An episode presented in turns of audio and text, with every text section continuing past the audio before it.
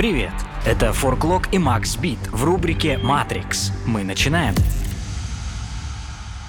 Всем привет! Это первый сезон подкаста «Матрица». С вами мы, Макс Бит. Это я и Иван Горелов. Вань, привет. Привет. В этом подкасте мы обсуждаем, что происходит с человеческим существованием в цифровом мире. Вообще, как влияют на нас новые способы коммуникации, ну и в какой степени они трансформируют наше понимание реальности.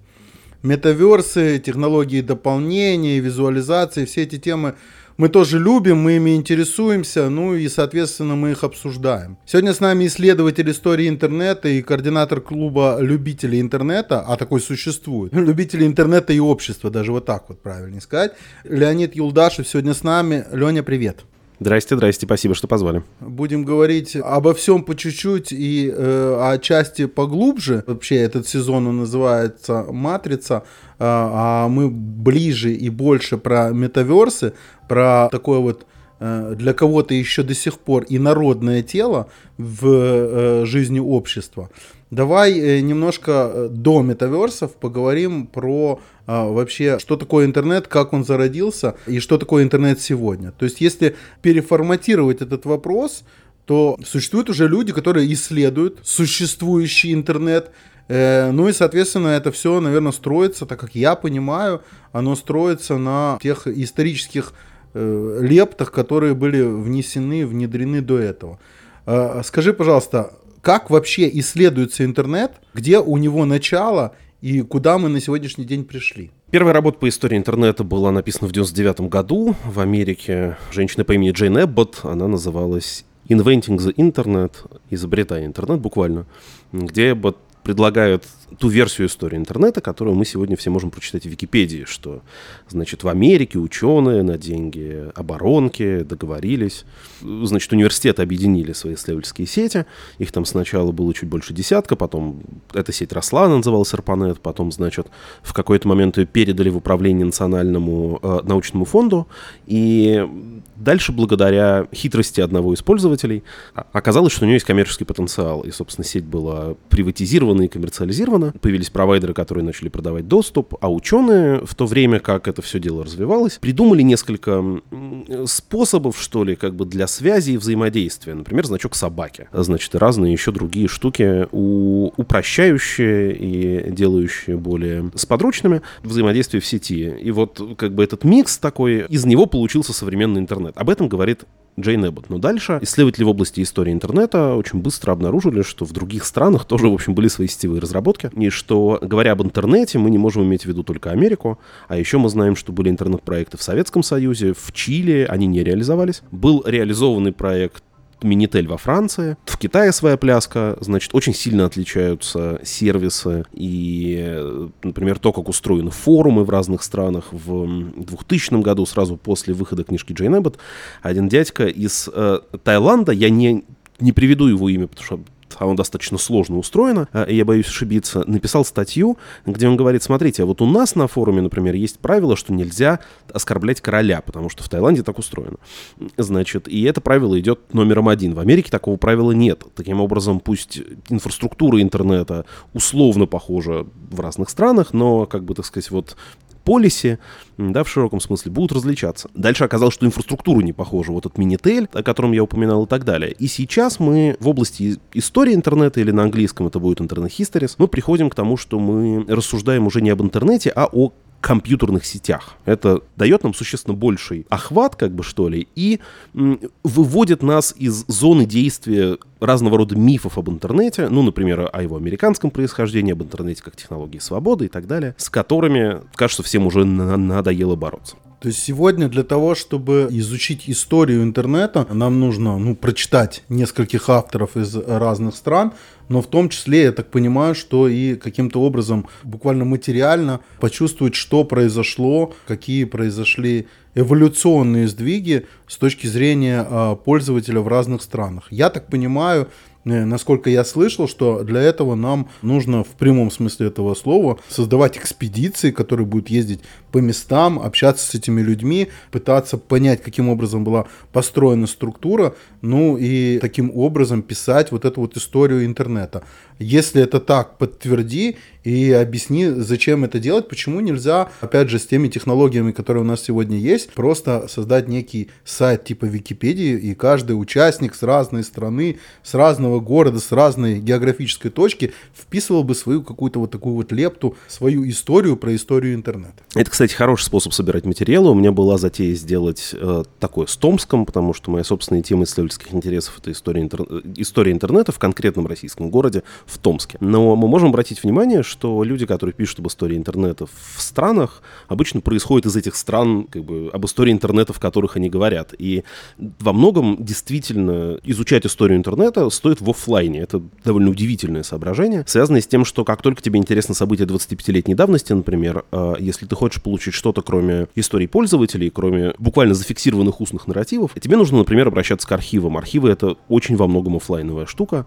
И, например, сборники сибирских конференций, э, на которых физики преимущественно и математики обсуждали, значит, как им делать интернет в своих университетах, это самое начало 90-х, э, они есть, на бумаге их нет в оцифрованном виде. Но нам, конечно, страшно не хватает, это правда, вот сайта вроде Википедии, где люди могли бы засвидетельствовать буквально свой опыт, или, может быть, бот в Телеграме и голосовые сообщения, было бы даже более удобно. Слушай, а мог бы ты прояснить просто, скорее так сказать, прагматику, прагматику исследований? Бывает, что какие-то прагматика каких-то исследований часто просто не очевидна для, скажем так, обывателя или для пользователя, да? Но можем ли мы как-то вот объяснить, почему, собственно, исследования интернета могут быть полезны для самих продвинутых пользователей интернета, которые отчасти, собственно говоря, являются ядром наших слушателей, то есть как бы пользователи блокчейна, и люди, пытающиеся развивать инициативы, связанные вот с Web3 как таковым. Да, вот кстати, про Web3 страшно интересно, потому что вот одной рукой я, значит, занимаюсь историей интернета и состою в клубе любителей интернета и общества, а другой рукой я работаю в компании Equality, которая 12 лет создает сервисы для гражданского общества, то, что называется Цивиктех, разработками. И сейчас как раз мы э, интересуемся тем, как можно в случае отключения России от интернета, э, это, сразу скажу, не, значит, заполошная такая паникерская перспектива, а это просто худший сценарий. Если быть готовым к худшему сценарию, то автоматически автоматически ко всем менее скверным ты тоже будешь готов. Соответственно, как в случае отключения России от интернета действовать, и я вижу очень много схождений в том, как устроены переписки людей в сервисе Элемент, сверхсовременном, построенном на передовом протоколе Matrix, децентрализованном федеративном мессенджере, который может работать в локальной сети без выхода в интернет, и тем, как были устроены городские чаты в 90-е годы, где э, очень во многом, в общем-то, были люди из этого города. И мне даже объяснял один из пользователей, кажется, в Тюмени, в интервью он говорил, а зачем нам чаты из других городов, ведь с этими людьми не сходишь в пятницу бухнуть. И это совершенно так и есть. Соответственно, когда мы начинаем думать о том, как будет устроено будущее интернета, если мы представляем себе только каноническую историю, а ведь все мы как-то представляем себе историю интернета, что-то мы об этом слышали и читали. Так вот, если мы представляем себе только каноническую версию истории, мы как бы стиснуты ее ограничениями. Мы, например, должны сказать, что если какая-то технология сразу не увеличивает степень влияния гражданского общества на власть, например, да, идея интернета как пятой власти, которая довольно активно обсуждалась 15 уже лет назад. Если какая-то технология сделана в Америке, она, вероятно, ближе к ядру интернета, скажем, что-нибудь такое. Однако же, если мы представляем себе э, более обширную эту самую историю интернета, то мы видим, какие технические поиски срабатывали раньше в других странах, э, в те времена, когда разнообразие было существенно выше. Более того, мы можем обратить внимание на те элементы этого разнообразия, которые сохраняются и сегодня. И это даст нам достаточно объемное представление о том, что происходит с этим самым интернетом, э, которое убережет нас от идеи, что интернет всегда развивался из, значит, точки как бы А вот этих вот университетов в точку Б, где он покрывает весь мир и, значит, позволяет людям контролировать государственный орган через повышение прозрачности. Видимо, дальше, значит, как многие говорят, в точку С, где происходит балканизация интернета, там, суверенизация и так далее. Значит, вот от этой линейной истории, которая к тому, что в действительности происходило в области сетевых разработок, имеет довольно косвенное отношение. Правильно ли я тебя сейчас понял, что ты говоришь о том, что Посмотри, здесь я услышал два сюжета. Да? С, одной, с одной стороны, что есть вот некоторое возникающее каких-то, скажем так, консенсусных представлений, что есть вот э, сценарий развития интернета как-то описал, там, да, через кампусы к, там, не знаю, Web 2.0, и дальше вот то, что назвал балканизацией, и, возможно, это и напоминает Web 3.0, и или нет, что отдельный вопрос. Mm-hmm. Но второй вопрос, что ты говорил про сохранение очагов разнообразия в настоящем текущем интернета. О каком разнообразии именно ты говоришь? Это разнообразие именно как бы это какой-то разветвление сценариев, об этом речь, или разнообразие какого-то другого толка, которое сейчас исчезло по причине какой-то унификации, да? То есть что-то сейчас стало единообразным, а какое-то многообразие исчезло. Поясни, пожалуйста, вот этот момент. Страшно любопытно, что, значит, кажется, разнообразие было почти всегда. Мои коллеги по изучению истории интернета Барри Велман и Ли Рейни указывают, что после тройной революции, как они это называют, разнообразие существенно уменьшилось. Это распространение широкополосного доступа, распространение э, смартфонов с дешевыми тарифами э, на мобильный интернет и распространение социальных сетей. Действительно, если 20 лет назад мы все сидели на... Ну, те из нас, кто 20 лет назад пользовался этим всем, сидели на разных городских форумах, значит, пользовались провайдерами, пользовались услугами провайдеров, у которых была очень разная скорость доступа к разным ресурсам, потому что в городах бывали локальные сети, свои локальные сервера для каких-то вещей, к которым скорость доступа была существенно выше. А в Томске история интернета, в котором я занимаюсь, и вовсе городская сеть была построена на топтоволокне, значит, и была наполнена разного рода фильмами и музыкой, которые скачивались за минуты.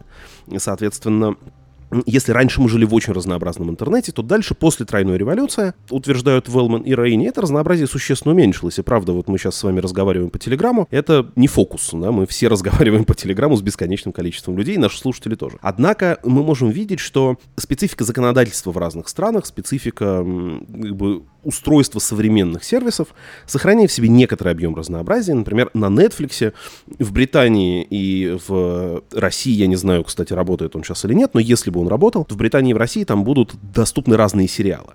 Соответственно, это сохраняется, сохраняется достаточно существенное разнообразие в области инфраструктуры интернета и скорости работы провайдеров, которые имеют историческое объяснение, как интернет развивался в конкретной стране, сохраняется разнообразие э, в государственном вмешательстве, потому что если в соседней Белоруссии, значит, можно отключить интернет одним рубильником, э, то в России никак нельзя. И сохраняется разнообразие в области даже фундаментальной инфраструктуры, что ли, если угодно. Вот вся история про космический интернет, Маска, OneWeb и все вот эти разработки показывает, что научно-технический поиск в области того, даже как мы просто выходим в сеть, не закончился. Ну и все новейшие вот эти штуки, связанные с протоколами, с, со способами обхода цензуры, со способами передачи материалов э, там в архивированном виде, веб-архивами, э, все это указывает на то, что разнообразие сохраняется. Но верно, что мейнстримные сценарии использования интернета, если это словосочетание хоть что-нибудь значит,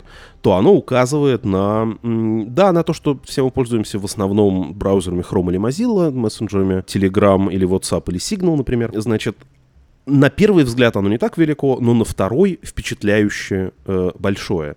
И как раз если ты понимаешь, что оно было всегда, если ты понимаешь, что в каждый момент времени, в каждой стране или даже в каждом городе, где есть э, разработчики в области интернета или сетевые инженеры, этот поиск происходит, ты, в общем, ну, довольно хорошо понимаешь как бы и то, что происходит сегодня. Если же ты думаешь, что интернет — это один мейнстримный нарратив, я не знаю, как эти люди уживаются с современным разнообразием, э, о котором я сказал выше. Ты мог бы привести пример, который э, ну, какого-то исторического события, да, или исторической развилки, если угодно, в которой бы история интернета могла пойти несколько иначе? Даже мне пришел в голову некий ответ. Что если бы Google не победил бы другой любой э, того времени поисковик? То есть для меня веха, веха перехода это Google. Но опять же, из того, что Леня сейчас говорит, понимаешь, у меня возникает такое мнение, что произошла стандартизация инструментов.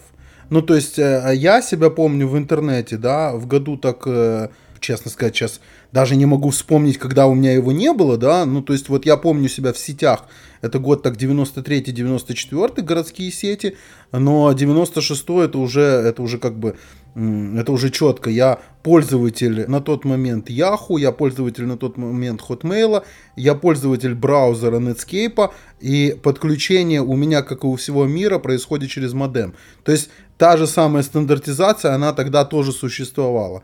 То есть э, вопрос Mozilla или не ну, там был еще Avast, если вы помните, и так далее.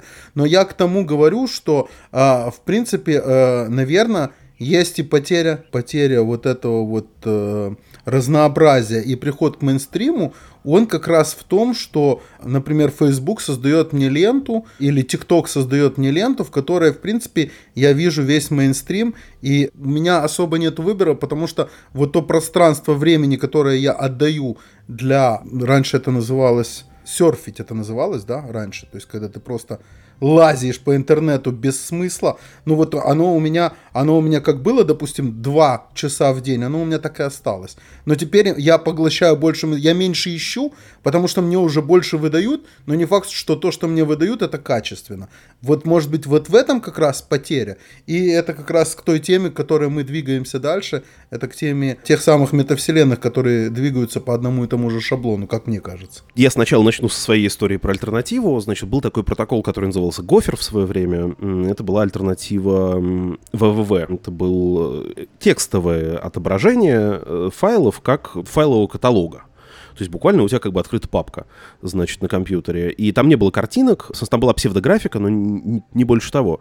И если вы обратите внимание, в одной из серий Симпсонов, значит, продавец комиксов сидит за компьютером, где у него открыт Usenet, еще одна сеть, где тоже были только буквы. Соответственно, мог ли веб остаться только буквенным, сложно сказать из сегодняшнего дня, но это была достаточно важная развилка. Но, кстати, еще перед одной, отвечая на реплику про Facebook и серфинг, еще перед одной развилкой мы стоим сегодня. Это когда Твиттер начало не так давно лихорадить, популяризировалось децентрализованное федеративное приложение, которое называется Мастодон. И люди узнали, что ты можешь сделать свой Твиттер да, буквально завести себе сервер, э, значит, на котором будет крутиться сервис со схожим интерфейсом, тоже с лентой, тоже с возможностью социальных интеракций там.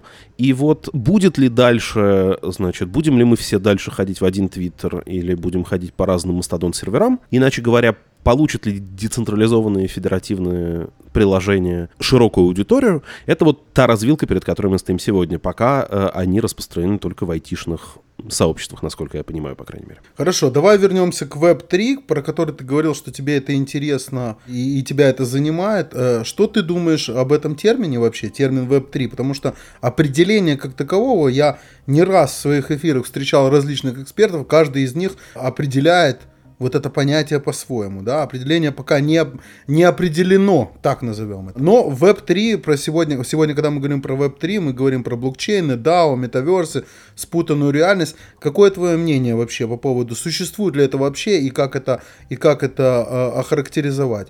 Ну и насколько э, это все новое, прорывное, действительно новое и прорывное с точки зрения э, исследователя. Как ты это видишь? Web 2.0 был довольно распространенной метафорой, значит, придуманной на коммерческой конференции. Соответственно, она схватывает, конечно, как бы очень мощные сдвиги, но ее появление было не из глубины айтишных сообществ. И мне кажется, сейчас мы действительно слышим много визионерских рассуждений и от людей, которые имеют, имеют практическое отношение к этим разработкам, и от людей, которые не имеют такого отношения, э, о том, каким э, может быть развитие интернета. И как бы вся эта штука про семантическую паутину. Действительно, есть довольно большое недовольство, связанное с тем, в какую точку мы пришли. И э, вот в одном из свежих интервью, значит, один из создателей идеи виртуальной реальности говорит, а что если люди бы платили за поиск?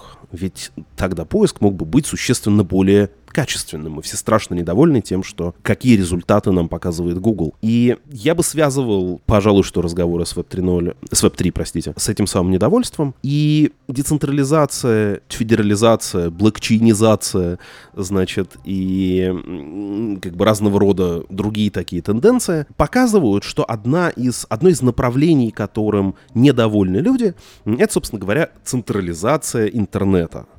И вот здесь мне интересно, и даже, может быть, это мой вопрос к вам на самом деле, потому что не только что мне рассказывать. Насколько, как вы думаете, это недовольство свойственно айтишным кругам? Или же оно разделяется более обширной группой пользователей? Да, это как в истории с Мастодоном. То есть мы можем создать себе сервер Мастодона, но все все еще в Твиттере. И по состоянию на сегодняшний день не очевидно, кто победит. И вот я усматриваю сходство между этой историей с Мастодоном и историей с Web 3.0 в целом. С своей стороны, э, мне кажется, что это действительно, ну, какая-то укладывается какой-то ну, тут нужно разделять самое недовольство и, и следующее за ним последовательность действий, как мне кажется, да. И Недовольство может быть э, действительно всеобщим, но людей, которые что-то с этим делают, ну, как обычно, в какую-то вот э, такую классическую схему инновации укладывается, что есть какие-то early adopters и так далее, да, возникающих сервисов и возникающих альтернатив.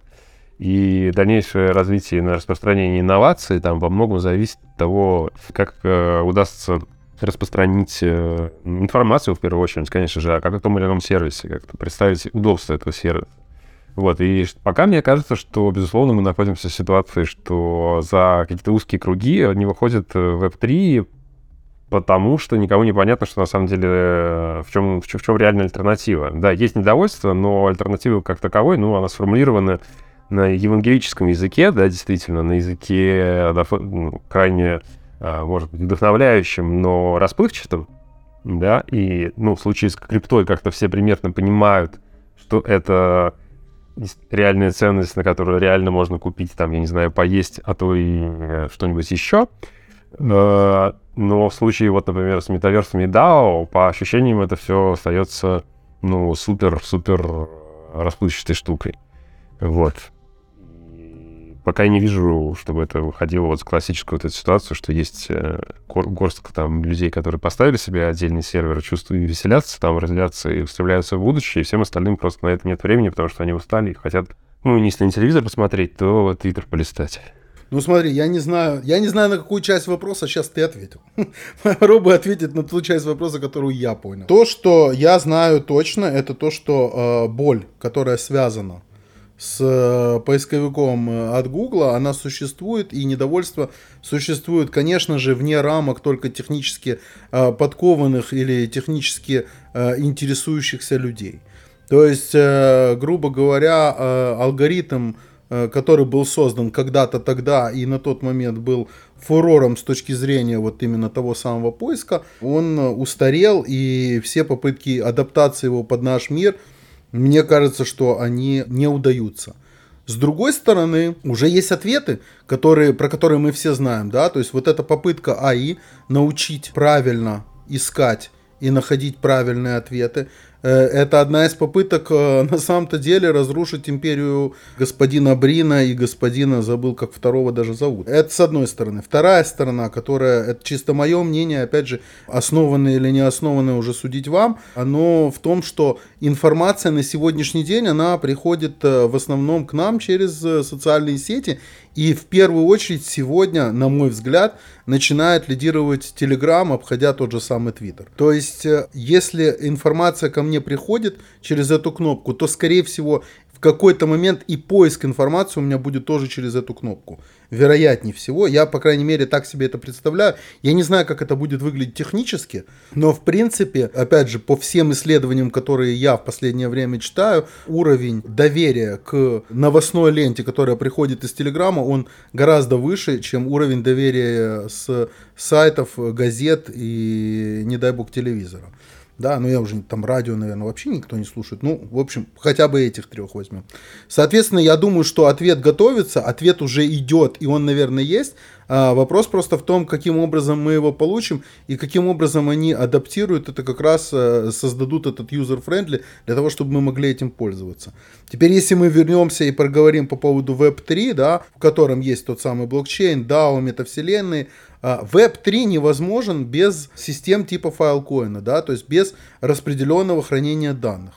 Вот как только этап эволюционный произойдет с точки зрения хранения распределенного данных, то сразу же начнет работать вся машина, весь механизм, каждая шестеренка, которая уже сегодня заложена. И мне кажется, что именно это останавливает, и именно это не дает нам пощупать тот самый Web 3.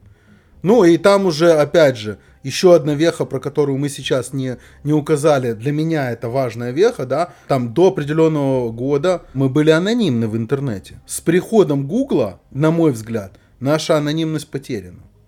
То есть до Гугла мы были более не менее э, анонимны, и э, данные о нас они не собирались.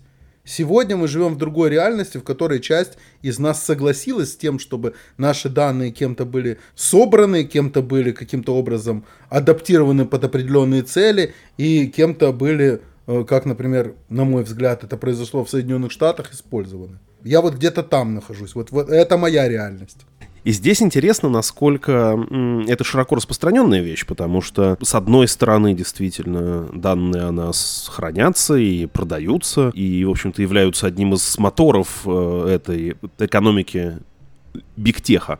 Но, с другой стороны, если мы не можем объяснить широкому пользователю, в чем здесь проблема, значит, что он не придет в эти сервисы, а тогда это значит, что эти сервисы будут похожи на современный open source. То есть два раза работать, на третий падать. Потому что, ну, считается же, да, что чем больше пользователей, тем больше денег, тем больше интереса, тем сервис ответственнее относится к своему функционированию, к своим интерфейсам. А если им пользуются полтора землекопа, то, соответственно, большого успеха не будет. По ощущениям, если не проблема анонимности, да, не, не только проблема данных, но проблема децентрализации, цивилизации, а точнее проблема того, чтобы не было одного единственного рубильника, который можно вырубить и оставить всех без всего, мне кажется, понятно примерно всем. Ну, возможно, потому что, мой взгляд, последован во многом российской ситуации, но я просто вижу, что там, ну, как бы, например, в Европе попытки не безуспешные совершенно, напротив, противостоять объединению баз данных, да, и э, это, собственно говоря, есть попытка себя обезопасить от э, появления единого рубильника, который люди совершенно осознают.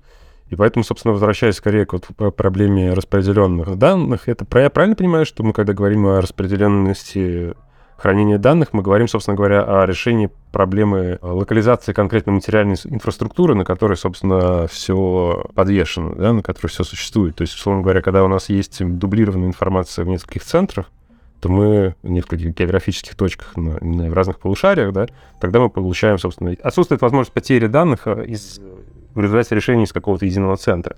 Правильно я понимаю, что об этом речь? И как вообще вот эта проблема сейчас решается, Лень? Можешь ли ты что-то по этому поводу добавить? В этом месте Web3 э, и вот эти все децентрализованные и крипто штуки очень похожи на Web 1.0, вот на тот старенький, потому что ведь до какого-то момента просто не существовало облачных серверов. И если сайт хостился где-то, то, значит, этот сервер стоял там у тебя под столом, или он стоял в городском дата-центре, или он стоял у провайдера, и э, доступ к нему определялся тем, как устроены, значит, как устроены эти сетевые взаимодействия. Например, в Томске, в том же самом, э, значит, где был Тонет, Томский интернет, городская локалка, там были сайты, на которые ты не мог э, получить доступ ни, никаким образом извне Томска. Соответственно, как бы на этом простеньком примере, значит, я хочу показать, что тогда просто не могла быть такого рода централизация. И сейчас мы возвращаемся к тому, что, как бы, так сказать, на новом витке технического развития нам снова нужно, ну, не то чтобы расположить сервер под столом, значит, у себя, да, всем, но, тем не менее, мы хотим иметь больше, больше контроля за своими серверами. И мы можем сами развернуть, э, значит, этот же самый элемент или этот же самый Мастодон, или, значит, начать майнить криптовалюту своими собственными средствами, без всяких облаков. И это любопытный разворот. И еще кажется, что, как бы, что Web3 берет из прошлого, это историю про сообщество, которое в значительной степени появляется в той эпохе, которую принято связывать с словосочетанием Web 2. То есть группы в Фейсбуке, сообщество в ВК, вот все эти ленты, значит, информационный дисплей, которым был Web 1.0, стал интерактивным, и ты стал э, получать материалы не от рандомных людей в интернете, э, которые сидят там под псевдонимами, а от э, своих персонально знакомых или интернетных знакомых, но ты, по крайней мере, знаешь, кто они такие. Марк Цукерберг в какой-то момент предложил э, идею, которая называлась One Identity, 2009 год, э, где он утверждал, что вам не нужны больше аватарки и никнеймы, у вас есть ваша фотография и ваше имя. Соответственно, поворот к сообществам, как мне представляется, происходит здесь. И дальше мы хотим быть на связи с людьми, которых мы знаем, но не хотим делиться с ними данными. И не с ними, простите, мы не хотим делиться данными с корпорациями, конечно. Но раз мы не делимся данными с корпорациями, не очень понятно, как мы будем делиться данными с нашими собеседниками, в смысле данными о нас. И вот тут есть любопытный какой-то сюжет, где анонимность становится, получая прописку в таком историческом взгляде, становится все еще проблемой, но другой. Значит, мне кажется, что это уже проблема соотношения сообщества и вот этой самой анонимности, о которой мы все помним из более юных лет, старой анонимности Web 1.0. И вот как Web 3 разберется с этим, разберется с этим противоречием. От этого, как кажется, в немалой степени зависит его привлекательность для пользователей, потому что сказать всем, э, вы э, читали ленту Фейсбука с вашими знакомыми, а теперь вы должны читать ленту в элементе, где пишет хрен знает кто, но это будет сложновато. К вопросу, кстати, о том, что можно узнать, изучая историю интернета. Можно вот так посмотреть, где, значит, самые передовые концепции, что они задействуют из прошлого, и что, может быть, им нужно допилить или додумать, или как бы подчеркнуть для того, чтобы мочь разговаривать с людьми в настоящем. У меня такой вопрос, он, он на самом деле связан с тем, что ты говоришь, и, мне кажется, довольно прямым образом, но если что, поясню, если кто-то не улавливает связки. Но э, вообще, в принципе, естественно, среди э, вообще среди технооптимистов и пользователей, членов комьюнити блокчейнового, да, например, в принципе, характерно представление о том, что технология — это какой-то нейтральный инструмент. Да? И все зависит от того, в чьи руки он попадает. Если попадает в руки там, каких-то плохих корпораций, то, получается, вот свободы становится меньше, а вот если благородные пользователи правильно ей пользуются, то свободы становится больше. Вот насколько ты, в принципе, разделяешь вот этот взгляд на технологию как на штуку, которую можно повернуть сюда и сюда?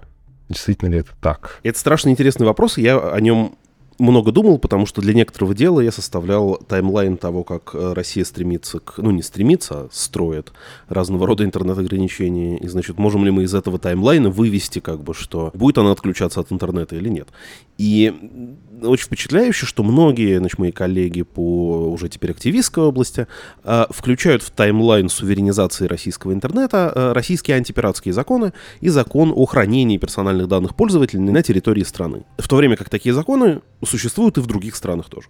Соответственно, э, значит ли это, что закон о блокировки пиратских сайтов. Это как нож, который мы можем купить, чтобы резать хлеб, а можем купить, чтобы убивать людей, то есть блокировать медузу. Или все-таки что-то как пистолет, которым хлеб не порежешь, а вот стрелять из него очень даже. И вот тут страшно любопытно, потому что кажется, что некоторые технологии имеют меньше в этом смысле такой непосредственной агентности, непосредственной силы влияния а некоторые больше. Например, если ты уже поставил везде камеры и ввел туда Face Recognition, страшно сложно удержаться от того, чтобы не стать кровавым диктатором через 15 секунд. А если ты, значит, только еще блокируешь пиратов, то, в принципе, ты можешь удержаться. По крайней мере, какое-то время. И значит ли это, что разные технологии... Ну да, мне кажется, это значит, что разные технологии в разной степени подталкивают нас, что ли, да, к более хорошим и более плохим действиям. И когда инженеры говорят о том, что технология нейтральна, с одной стороны, мне кажется, они правда в это верят. Э, по крайней мере, мои интервью с провайдерами и создателями сайтов это тоже показывают. С другой стороны, э, они же и используют это как оправдание в случае, если что-то пошло не так.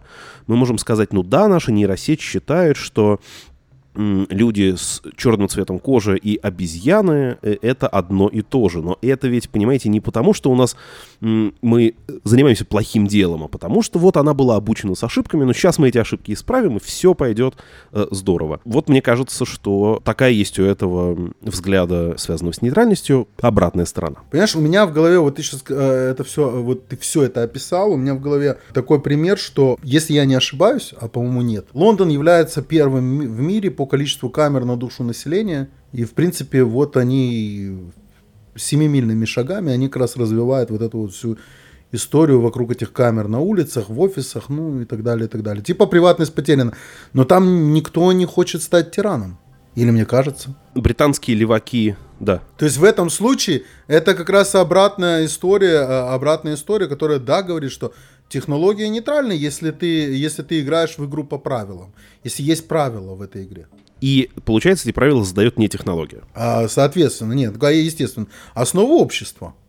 Ну, я, я безусловно соглашусь, потому что сама постановка вопроса, да, что задавая вопрос о том, что технология может вести к чему-то хорошему или к чему-то плохому, да, предполагает, что мы знаем, э, что такое хорошее и плохое, да, и, то есть имеем уже какую-то систему ценностей, да, который позволяет нам идентифицировать какие-то вроде бы нейтральные вещи, как э, принадлежащие одному из полюсов этой системы. Да? То есть, конечно же, если ты декларируешь, э, например, что у тебя приоритете там, не знаю, безопасности, как у нас вот в пентабазисе записано сейчас. Пентабазис — это такая система пяти ценностей, которая предложена а, для внедрения в, в образовательной системе, системе высшего образования, ну и школьного образования в России сейчас там, в частности, что говорится, что вот э, ценность э, Запада, Запада — это жизнь для себя, ценность Востока — это жизнь для, для коллектива, а вот ценность э, России — это жизнь для другого. Вот, это, наверное, что ну, в определенных... Что, может быть, камеры должны действительно работать все время, и работать face recognition должен срабатывать в интересах другого, и мы, может быть, даже догадываемся, как его зовут. Но в любом случае, да, и можно оправдать очень разные вещи, апеллируя к нормам. Э, так что, да, действительно, технология а, ну, по крайней мере, оставим э, философам э, спекуляцию о том, что содержится внутри самой технологии, и можем, да, ограничиться все У меня, ты знаешь, еще одна штука сейчас навеяла. Говоря про историю интернета, почему-то в моем сознании один из моментов истории э, интернета – это невероятный вклад порноиндустрии в развитие интернета в где-то середине 90-х, насколько я помню. То есть эти ребята очень многое придумали, очень многое создали. Это связано напрямую, например, с э, видеоредакторами, с... Э, я уже забыл, как это называется. Боже, код, кодеки, кодеки это называлось. Как это называлось, когда... Кодеки, вот, вот, вот это все, вот это вот все они. И как бы вот опять же вопрос про технологии, э, технология нейтральная или нет. Но в их случае, э, в их случае они получили то, что они хотели, а мы в нашем, например, получили превью э, к видео на ютубе. А мы стоим на плечах гигантов, да. Да, каждый использовал в своем, как бы в своем направлении тот самый технологический сдвиг. А, как ты считаешь вообще, вот основные тенденции и, и развитие интернета на ближайшие 2-3 года, куда все это движется? А, нас опять будет двигать порнохаб вперед или все-таки а, найдутся те, которые готовы взять на себя эту роль? Или есть другие моторы? Но вот мне кажется сейчас, что действительно... Да, да, другие моторы и двигатели. А, значит, кажется, что порнхаб а, внес как бы всю лепту, которую мог, по крайней мере, на этом этапе технологического У, развития. Как ты, у, как ты, у, как ты упускаешь весь вопрос метавселенных. Я думаю, эти ребята там ого-го как развернутся. А, ну, кстати, правда. Ого-го, как они нам покажут, как надо жить. Да, это правда, кстати, они они были пионерами съемок всех. Как бы то ни было, на пользовательском уровне, значит, кажется, что сейчас несколько основных вопросов на, на повестке, и в основном они связаны, кажется, с э, железом и использованием железа. Это вот история про VR-шлемы, о которой многим интересно, значит, можно ли сделать достаточно доступный VR-шлем с шестью вот этими степенями свободы, значит, э, можно ли и как лучше его использовать, да, э, я знаю, что в немалой степени VR, по крайней мере, в Америке пользуются люди с ограничениями в движении, скажем, люди на коляске, потому что для них это дает огромные опции, которых они лишены в обычной жизни. Ну вот, значит, как и всем остальным тоже максимально здорово использовать эту технологию. Но и сначала, чтобы эта технология появилась. Вторая вещь абсолютно явно — это космический интернет. И его обещание, потому что, оказывается, по количеству дискуссий и противодействия, которые вызывает космический интернет в разных странах, э, от России и Китая по своим причинам, э, до э, стран с сильной копирайтной политикой по своим причинам, значит, и как ему рады были в свое время, по крайней мере, когда он появился, этот самый космический интернет, как ему были рады, например, капитаны кораблей у которых появилась возможность относительно недорогого выхода в интернет. То есть они тоже теперь могут смотреть порнхаб, стоя за штурвалом в середине Атлантического океана. Значит, и с третьей стороны это действительно децентрализация, причем не только в области сервисов, протоколов, кажется, что эта работа во многом сделана, в смысле, что направление более-менее понятно. Федеративное вот это, значит, федеративный универсум Федиверс, значит, как он называется на английском языке, нам указывает достаточно внятно, что можно делать. Но дальше мы можем развивать, э, значит, разного рода пир-ту-пир доступ к материалам, создавать кэш-серверы наподобие Google кэш-сервера в разных местах для того, чтобы действительно приблизить серверные мощности и контент к пользователю, а не заставлять пользователя ходить через полмира в Амстердамский дата-центр и в Лос-Анджелесский дата-центр для того, чтобы просто посмотреть ролик на Фейсбуке. Вот эти направления, они, с одной стороны, достаточно скучные.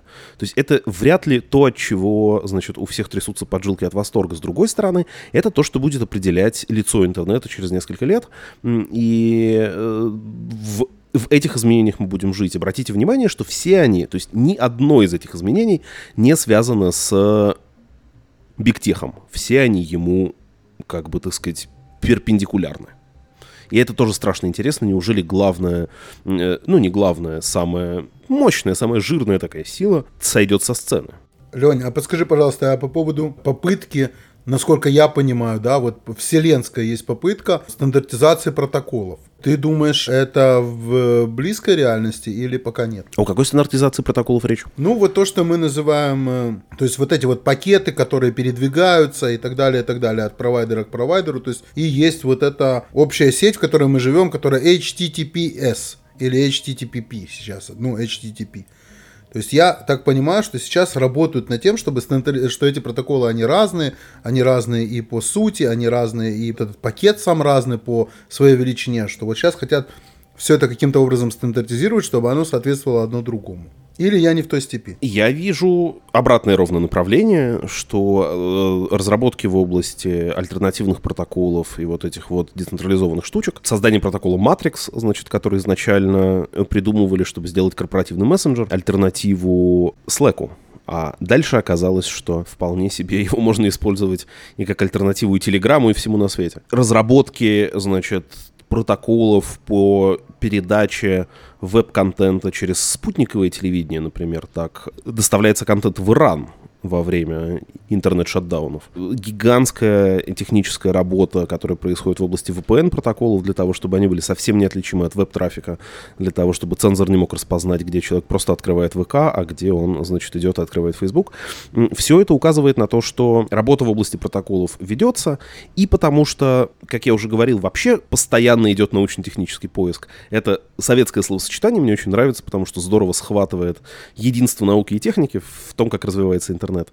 И одновременно с этим указывает на то, что где-то мы существующие протоколы перерастаем. Да, вот все были э, сайты на HTTP, э, сейчас HTTPS э, в основном. И э, вот как бы эти изменения продолжают происходить год от года.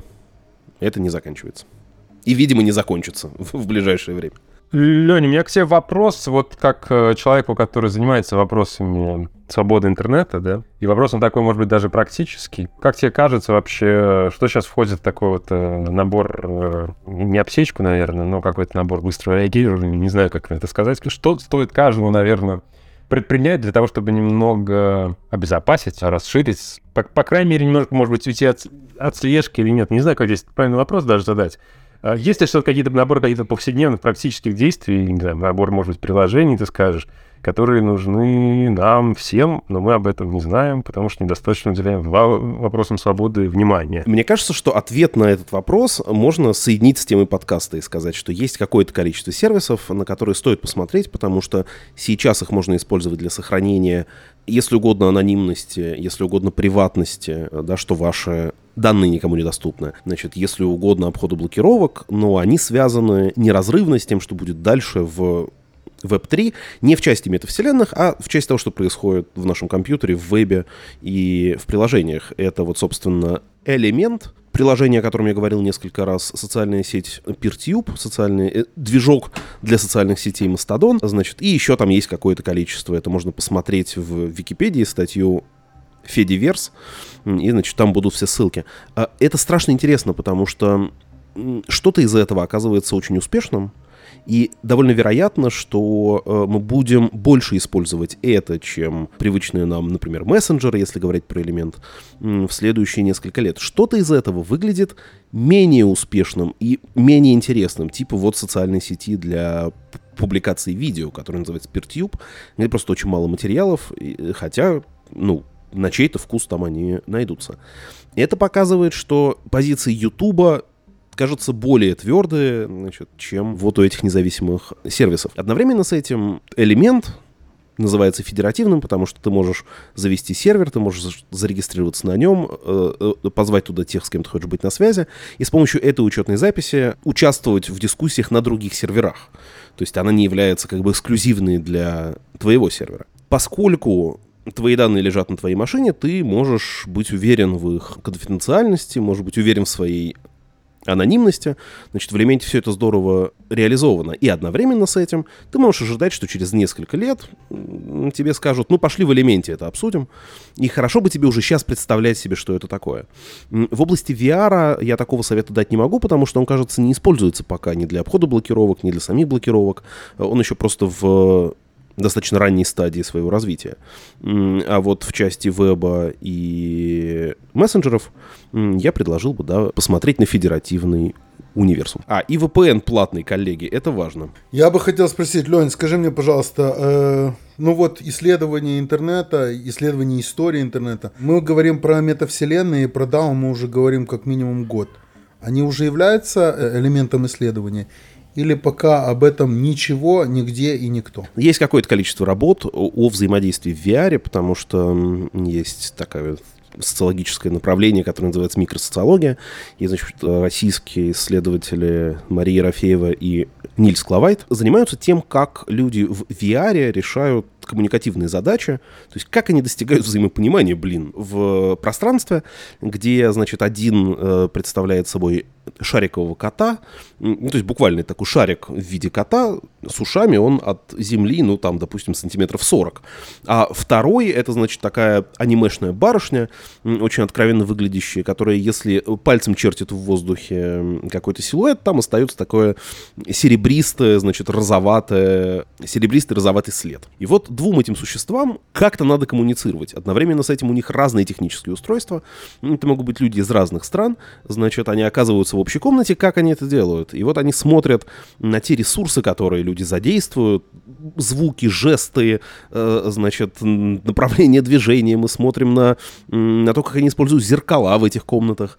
Э, чтобы понять, как вообще возможна коммуникация э, в такой непривычной среде. Это впечатляющая работа, у них есть э, достаточно большие практические следствия, и я знаю, что они консультировали несколько разных проектов и проводили коммерческие исследования, и вот у них э, достаточно интересные академические работы. Впрочем, сразу скажу, что они теоретически нагружены, поэтому если, значит, кажется, что в этом сложно разбираться, не удивляйтесь, в этом правда сложно разбираться, в смысле, это все-таки прям science но интересно. Спасибо большое, Лень. У меня, наверное, даже вопросы и кончились. У меня есть один единственный последний вопрос. Когда мы говорим про исследование интернета вообще, в принципе, и когда мы говорим про те самые экспедиции, про которые мы в начале несколько минут посвятили им, да, про которые мы говорили. Скажи мне, пожалуйста, на сегодняшний день вот этот вот опыт и вот эта вот э, база, которая на сегодняшний день собрана, в каком виде она существует, где люди, которых это интересует, могут получить эту информацию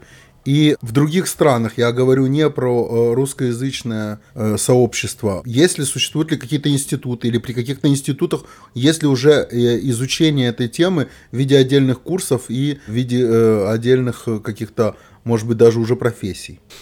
Есть курсы по истории интернета, которые читают мои коллеги в разных странах, в тех университетах, где они работают. Они довольно часто будут прикреплены к департаментам э, социологии, науки и технологий или медиа стадис. Но есть также несколько книжек достаточно впечатляющих, которые можно полистать. Не обязательно читать их прям насквозь глубоко, но там очень много интересных сюжетов, э, в частности... Да, в частности, в издательстве Рутлидж вышла книжка об истории интернета в разных странах. Они специально, э, составители специально в, в предисловии говорят, что нас интересует история интернета вне Европы по возможности, потому что о Европе публикаций довольно много.